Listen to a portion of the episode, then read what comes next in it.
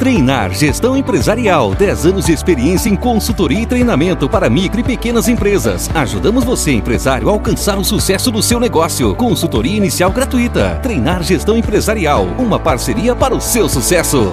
Muito bem, eu sou o Carlos Ferreira e essa é a RCW TV. Estamos iniciando mais uma etapa do RCW na política programa de entrevista que presta serviço à população, principalmente ao eleitor, já que esse ano teremos eleições em 15 de novembro. E hoje o nosso convidado é o pré-candidato do partido Podemos, o senhor Sérgio Félix, que vai nos falar quem é Sérgio Félix.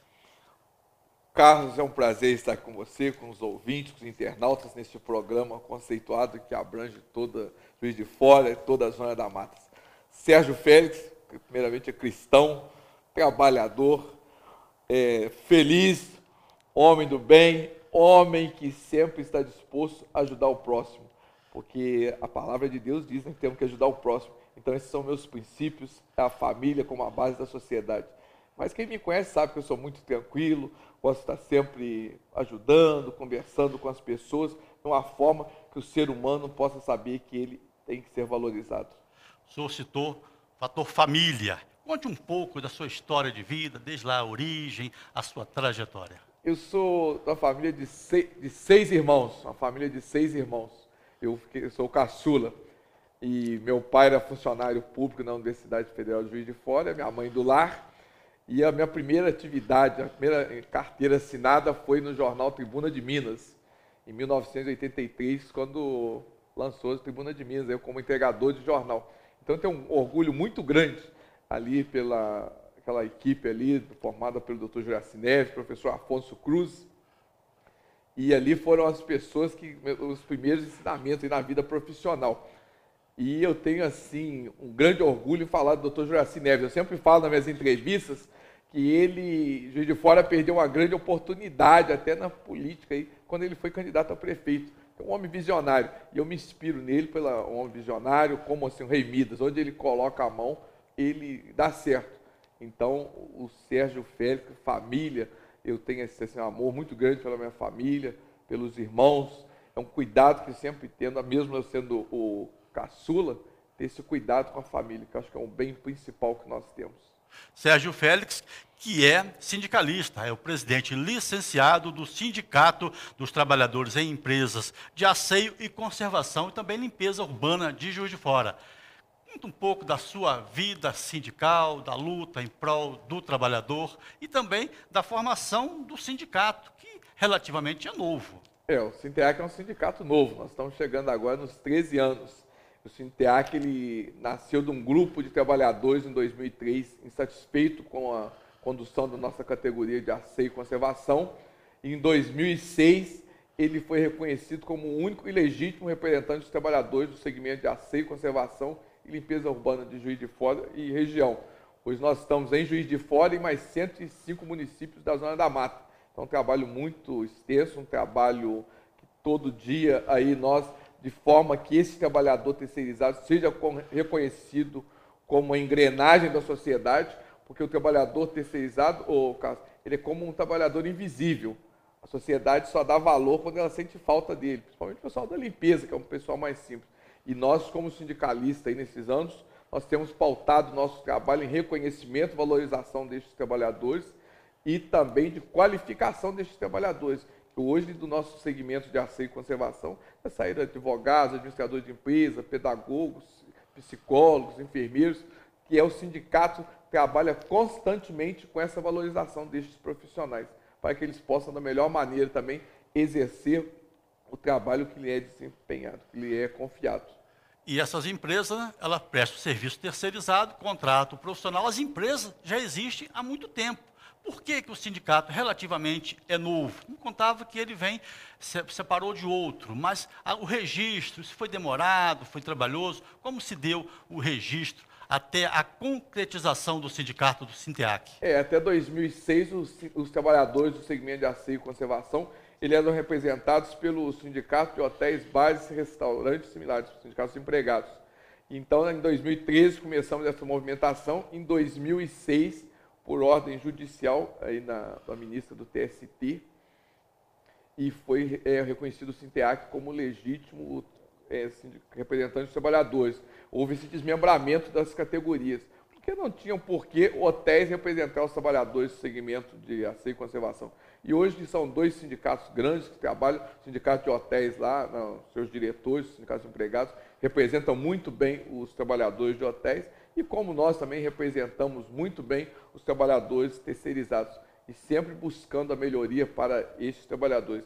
E além de, oh Carlos, de estarmos à frente do Sinteac como presidente licenciado, eu também ocupo o cargo de diretor efetivo do segmento de aceio e conservação da Federação dos Trabalhadores em Turismo e Hospitalidade de Minas Gerais, que engloba esses profissionais, e também da Confederação Nacional da Conascom como diretor executivo. Então nós temos um trabalho aí imenso, um trabalho árduo, um desafio, todos os dias um desafio para o reconhecimento destes trabalhadores junto à sociedade.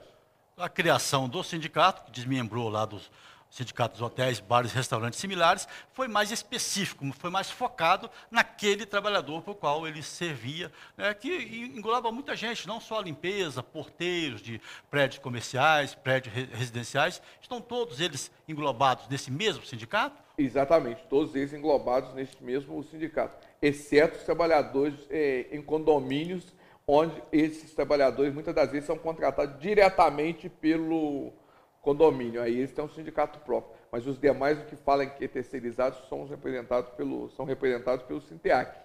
E, e o Sinteac, com muita cautela, com muito ânimo, vigor, vem representando esses trabalhadores aí. E eles também ficaram felizes, porque eles têm uma representação própria. Não é porque antes os hoteleiros não representavam bem, representavam. Mas hoje eles têm uma representação própria, que é o Sinteac com essa militância toda no sindicalismo, na fundação do sindicato, na luta do, eh, em prol do trabalhador, por que o senhor entrou na política partidária e o que o levou a essa decisão? É, o movimento dos trabalhadores, há muito tempo no nosso segmento, uma linha que, o, que a Federação de Minas Gerais, a FETEM, do qual eu sou diretor, tirou, em estar tá lançando candidatos, pré-candidatos, nas cidades polos do estado de Minas Gerais. Então nós pegamos aqui Juiz de Fora, Uberlândia, Uberaba, Belo Horizonte, nas maiores cidades, e lançando candidatos. Uma vez que os trabalhadores estão ficando sem representatividade no parlamento. Então, sentimos essa necessidade. Nas últimas eleições, tivemos sempre apoiando alguns candidatos, mas dessa vez a federação tirou essa linha em termos candidatos aí para que possamos lá defender realmente os direitos dos trabalhadores. Não é que, que os é, parlamentares que apoiamos não representam, mas com motivo para que nós verdadeiramente possamos estar ali representando os direitos e deveres dos trabalhadores. 2020, ano de eleição municipal, prefeito, vereadores, estamos vivendo um ano atípico em função da pandemia, o mundo parou, não só o Brasil, e a campanha também será diferente, não terá mais aquele corpo a corpo, os comícios já não existem há um bom tempo. Como é que o senhor imagina que será esse processo eleitoral em função dessa diversidade toda? É, 2020 é um ano assim totalmente diferenciado, essa incerteza que o mundo vive hoje devido à pandemia. E também ah, chegou a atingir o meio político. Nós já vimos aí, como você mesmo colocou, já não tinha a questão dos comícios, camisas, essas coisas todas. E agora nós chegamos no momento que vai ser uma eleição mais nas redes sociais, na mídia social. E também, mas também não vamos deixar de fazer o corpo a corpo, uma forma mais leve, mas o corpo a corpo. Que muitas das vezes o eleitor ele não quer ver somente nas redes sociais, nas redes sociais, querem ter o contato com o político e aquela política olho no olho, saber realmente se ele está expressando a verdade. E nós temos feito isso aí, o Cássio, com muita tranquilidade, porque é o papel que nós desenvolvemos no sindicato, olhar as pessoas olho no olho, com a verdade, com a realidade, sem essa é, com falácia, sem enganação. Nós estamos acostumados com isso, olho no olho, convivendo dia a dia com as pessoas mais simples, com as pessoas também da, do alto escalão, mas sempre prezando pelo diálogo e pelo respeito. Independente da posição social, nós prezamos pelo diálogo e pelo respeito. E essa eleição vai ser uma eleição diferenciada, mas eu creio que no final tudo dará certo e Juiz de Fora vai escolher aí os bons candidatos, seja vereador, para prefeito também. A cidade precisa dar uma, uma renovada política. Tem praticamente 40 anos que são os mesmos atores políticos. Não é que eles estão ultrapassados, mas é uma forma de dar uma oxigenada e trazer um fôlego novo para a cidade de Juiz de Fora.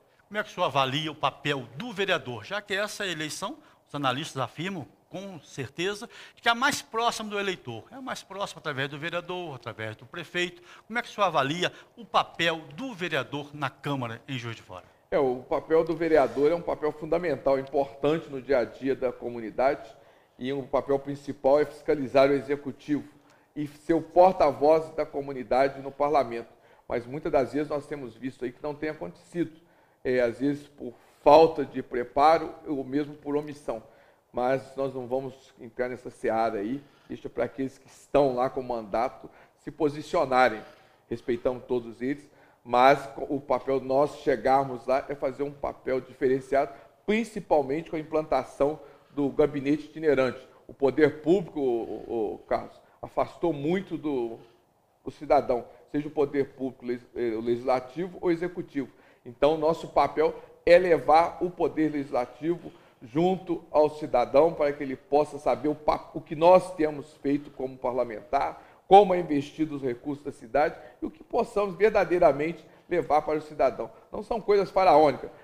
nós temos visto aí que a população está cansada de, de promessas, cansada de discursos. Nós queremos é ação, coisas é, que realmente possam sair do papel e melhorar a vida do cidadão. Que nós temos visto aí o cidadão está abandonado em todo o contexto. Não existe saúde, educação, não existe uma ação social do município. Então, por isso, é necessário que o eleitor faça uma grande reflexão, olhe os currículos, o compromisso das pessoas, dos candidatos a vereadores, muitos candidatos vão se apresentar aí, muitos bons candidatos, e dos prefeitos também, para que Juiz de Fora possa voltar ao seu papel de destaque no cenário nacional, no cenário político nacional.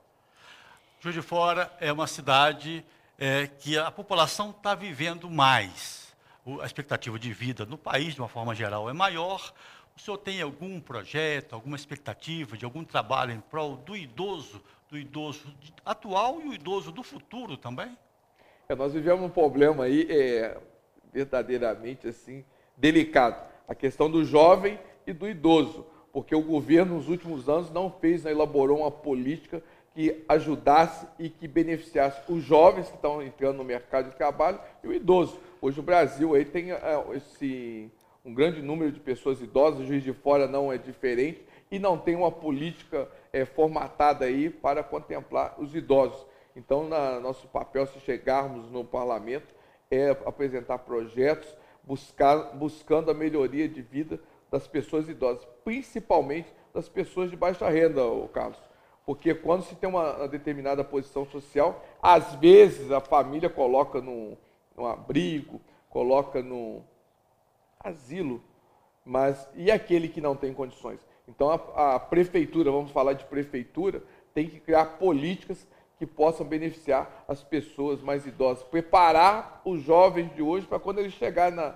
na idade aí de, de idosos, na, na faixa etária do idoso, que ele possa também ser contemplado com políticas. Nós vemos aí que hoje muitos idosos ficam confinados nas suas residências por falta de uma política, porque o filho está naquela condição, não pode deixar de trabalhar para ficar com os pais e acaba ficando às vezes sozinhos numa profunda solidão. Então nós entendemos que o poder público ele foi omisso muito tempo, não só o poder público local, eu digo até em nível nacional, na questão do idoso. E agora nós temos que resgatar esse papel uma política que realmente possa valorizar, valorizar as pessoas idosas. O um desportista também. A nossa região, quatro clubes profissionais. O Tombense, cidade de Tombos, pouco mais de 10 mil habitantes, recentemente Tombense vice-campeão mineiro. Muriaé, o nacional com a estrutura eh, espetacular, disputa a segunda divisão. Juiz de Fora, Tupi, 2020 está na segunda divisão. O Tupinambás caiu para a segunda divisão. Os dois, no ano passado, disputaram a primeira divisão do futebol mineiro. O que, que falta ao futebol profissional de Juiz de Fora, na sua visão, para alavancar, para pegar o caminho das vitórias? Primeiramente, Carlos, eu vou parabenizar a torcida e o povo de Tombos lá pela vitória do Tom Benz, é, esse campeonato aí do módulo mineiro. E Juiz de Fora, eu vou fazer uma crítica aqui ao setor empresarial da cidade e também ao setor político. Falta um olhar, investimento no, no Tupi, no Tupinambás, no esporte, no futebol de Juiz de Fora, para que o futebol possa realmente alavancar e estarmos aí no campeonato nacional, campeonato estadual, porque Juiz de Fora é uma cidade polo da Zona da Mata e não tem nenhum representante aí nas grandes categorias.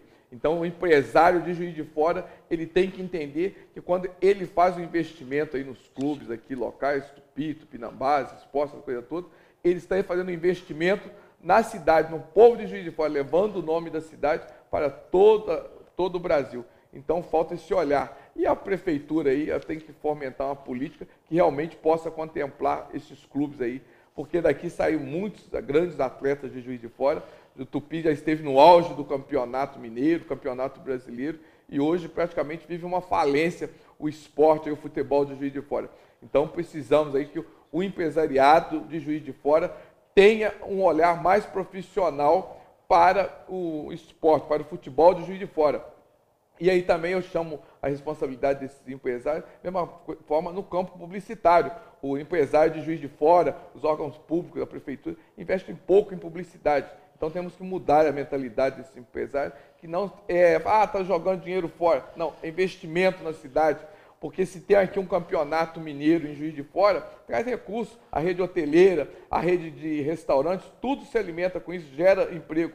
Então, se nós fizermos uma política para atrairmos o campeonato com grandes clubes em Juiz de Fora, sem dúvida o Tupi, o Tupinambás e os outros clubes aí irão estar aí na, nos módulos aí das grandes categorias, sem dúvida o sindicalista por si só já é um político, né?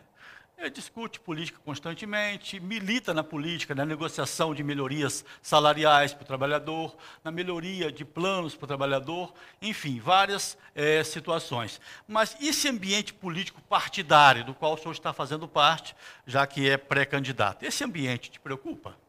Não, não preocupa não, Carlos, porque o ambiente político partidário não é muito diferente do ambiente político sindical porque é, é, é, conversas, são diálogos. Eu baseio todo, tudo na base do diálogo, dos princípios. Nós temos que sentar, como eu já falei, olho no olho, conversando e dialogando para que possamos buscar as melhores soluções. Eu falo que política, seja a política sindical e a política partidária, o que dá errado, o que costuma dar errado, porque fazemos política com fígado. E política você tem que fazer com coração, tem que fazer com amor, e para beneficiar o coletivo, não individual, que a política sindical e a política partidária, quando ela é feita para beneficiar o individual, aí nós chegamos nesse descrédito político, tanto sindical como partidário. Então nós temos que é, investir aí realmente na política como formação de novos gestores. Isso não no, nos deixa medo, não, porque nós estamos acostumados com os desafios e nunca iremos nos furtar os, o, uh, a participar dos debates, participar para o desenvolvimento, da cidade, desenvolvimento dos trabalhadores. Há uma questão de saúde do trabalhador de uma forma geral, da população. Juiz de Fora caminha aí para 600 mil habitantes, de acordo com o IBGE. O senhor acredita que a saúde em Juiz de Fora, para o cidadão comum, aquele que não tem plano, que tem o SUS, que foi criado pela Constituição de 88, esse cidadão, ele é bem atendido? Há alguma coisa a fazer? Há algo a melhorar? Como é que o senhor tem a sua visão sobre a saúde em Juiz de Fora? É, a saúde não somente em Juiz de Fora, mas como no país em geral, é um caos. O, o cidadão de baixa renda que procura a rede pública, ele é praticamente massacrado pelo sistema aí. Não é que o sistema não tem condições, ele é mal gerenciado. É, profissionais mal remunerados, é, sem estrutura física dos postos de saúde. Então, eu espero que o próximo gestor do Executivo Municipal, ele possa ter um olhar revolucionário para a saúde, um olhar que possa contemplar principalmente as camadas mais carentes da sociedade. Porque o que nós temos visto é um serviço precário tem um médico e não tem um medicamento, tem um medicamento e não tem um médico. São exames que levam anos para ser é, feitos aí na saúde pública, entendeu? Então, é, fica um colapso muito grande no setor público de saúde, enquanto o setor privado aí vai tentando, às vezes, fazer arranjos aí para melhorar um pouco a saúde. E também acho que o poder público tem que investir no, no setor privado da saúde, de forma que eles também, num determinado momento, possa ajudar o setor público. Nós temos que trabalhar com a parceria pública-privada, porque se o, governo, seja quem for o próximo prefeito de Juiz de Fora, Carlos, se não tiver uma, uma, um olhar, uma visão de trabalhar na parceria público-privada, não consegue administrar a cidade. Porque sabemos hoje, qualquer um, que praticamente todo o orçamento da cidade de Juiz de Fora é para a folha de pagamento. Não tem jeito, tem que pagar. O trabalhador trabalhou, ele tem que receber. Então a saúde consome uma grande parte dos recursos, mas muitas das vezes mal aplicado, mal gerenciado. Então a saúde precisa com um gestor, com visão administrativa. O problema da saúde não pode ser uma visão somente política, porque senão não funciona, mas tem que ser um gestor na saúde que tenha um olhar administrativo, um olhar humano. Não pode a Secretaria de Saúde ser loteada politicamente, como tem acontecido nos últimos anos não só dentro do município de Juiz de Fora, isso a nível de Brasil. Então nós precisamos aí fazer essa parceria pública-privada, não somente na saúde, mas nos outros setores, para que a cidade possa realmente desenvolver, realmente possa crescer e que o cidadão ele possa saber que o que ele paga está sendo revertido para ele mesmo. A educação é de responsabilidade do município, principalmente a educação básica. O senhor tem algum projeto, alguma intenção de trabalho em prol da educação ao chegar à Câmara, Câmara Municipal? É, a nossa intenção, Carlos, se chegarmos lá na Câmara Municipal, é cobrar do Poder Executivo maior investimento na educação básica, maior número de professores e profissionais na educação básica que realmente possa atender a, a sociedade. O que nós estamos assistindo aí nas nossas caminhadas, que nós estamos vendo, é a dificuldade que os pais hoje enfrentam para que os alunos, para que seus filhos possam ingressar na escola pública. É uma forma que a escola pública, como responsabilidade do município, deveria ser uma coisa tão fácil para se ingressar, mas hoje se tornou quase que uma, um acerto na loteria ter um filho na escola pública. Isso é tudo por falta de um planejamento. E nós vamos cobrar do executivo um planejamento para que nos anos, nos anos seguintes, os, os, os alunos, os pais possam ficar tranquilos quanto à vaga na escola pública. No setor da educação, questão do magistério, temos duas categorias: o professor concursado, efetivado, e aquele que é contratado ao término do contrato, ou ele renova, ou ele fica fora do mercado. Como é que o senhor encara essa situação? É, hoje nós temos essa situação, os professores concursados e os professores contratados. O próximo gestor público ele tem que ter uma solução imediata, abrindo novos concursos para os professores contratados, para que eles possam participar, uma vez que esses profissionais eles não têm nenhuma garantia da, da renovação do contrato. E chega no término do contrato, eles ficam, são praticamente despejados pelo poder público, sem nenhuma garantia, sem seus acertos rescisórios. E é uma luta que nós temos aí, essa defesa a favor destes profissionais da educação. O profissional de educação não é falácia de político, não tem que ter mais é, valorização. Estão precisando de mais valorização, como os demais servidores públicos do município, que hoje totalmente desmotivados com a política de plano de cargos e salários da, do município. É preciso que o próximo gestor público, o secretário de Administração e Recursos Humanos, quem quer que seja, ele tenha essa visão. Ele tem que saber que o funcionalismo público, em todas as esferas do município, ele que faz a máquina andar. Então ele tem que estar ele, de forma que ele possa se sentir seguro, de forma que ele possa saber que o trabalho dele está tá sendo valorizado como profissional, como pessoa. E hoje nós assistimos aí os profissionais, principalmente os contratados da prefeitura, do setor de educação, totalmente desmotivados devido a uma política que não contempla esses profissionais. Eles chegam no final do contrato, eles são principalmente assim descartados pelo poder público. E que nós queremos que essa situação seja é, transformada num ato que eles possam se sentirem valorizados. É muito comum o legislador, chegar na Câmara Municipal, na Assembleia ou na Câmara Federal, ter uma bandeira ou mais de uma bandeira para defender. O senhor tem alguma bandeira? A nossa bandeira é em prol dos trabalhadores terceirizados, principalmente os que prestam serviço para a Prefeitura de Juiz de Fora, uma vez que a Prefeitura é o maior tomador de serviços é, terceirizados, e valorização do servidor público municipal. Esses trabalhadores, como eu já falei, conforme também os da educação, totalmente desmotivados devido a uma política que há anos e anos vem penalizando esses trabalhadores. E também a valorização da, do gabinete, a, pauta do gabinete popular, da aproximação dos poderes junto à população, valorização da família, da cultura na nossa cidade. Isso é importantíssimo. A cultura em Juiz de Fora hoje praticamente não existe. Nós temos uma, a Funalfa, que é o gestor da cultura, mas praticamente não desenvolve nenhum plano de cultura, de valorização, não só da cultura, mas também dos artistas. Os artistas têm que ser valorizados, não é uma minoria, não.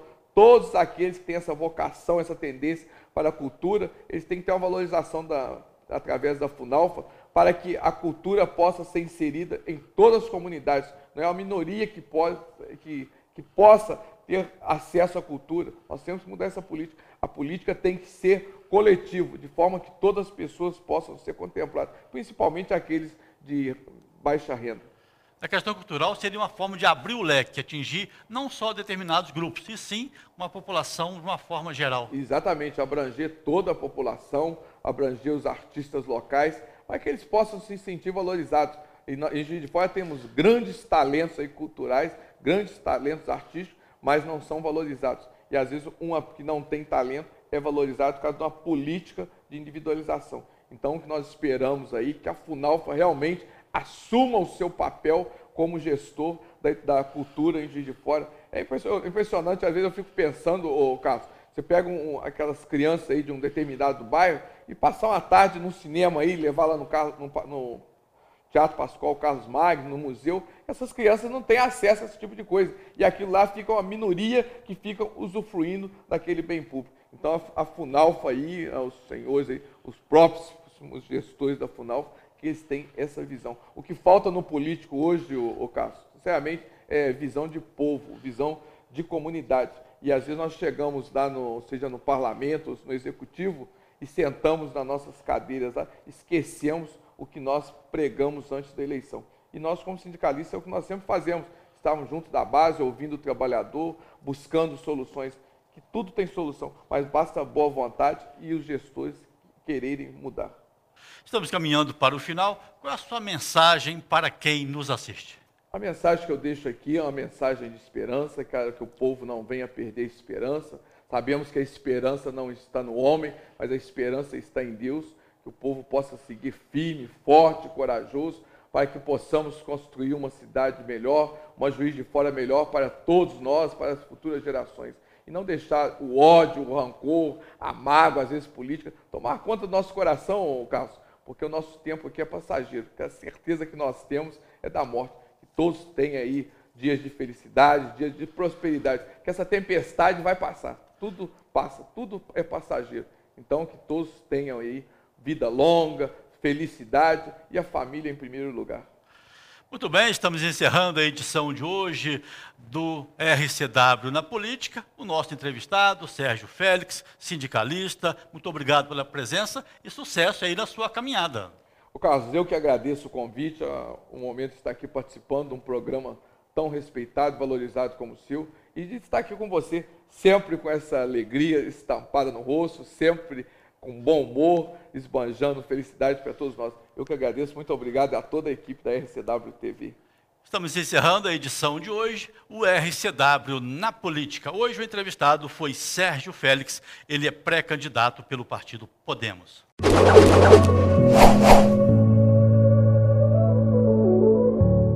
Treinar Gestão Empresarial. 10 anos de experiência em consultoria e treinamento para micro e pequenas empresas. Ajudamos você, empresário, a alcançar o sucesso do seu negócio. Consultoria inicial gratuita. Treinar Gestão Empresarial. Uma parceria para o seu sucesso.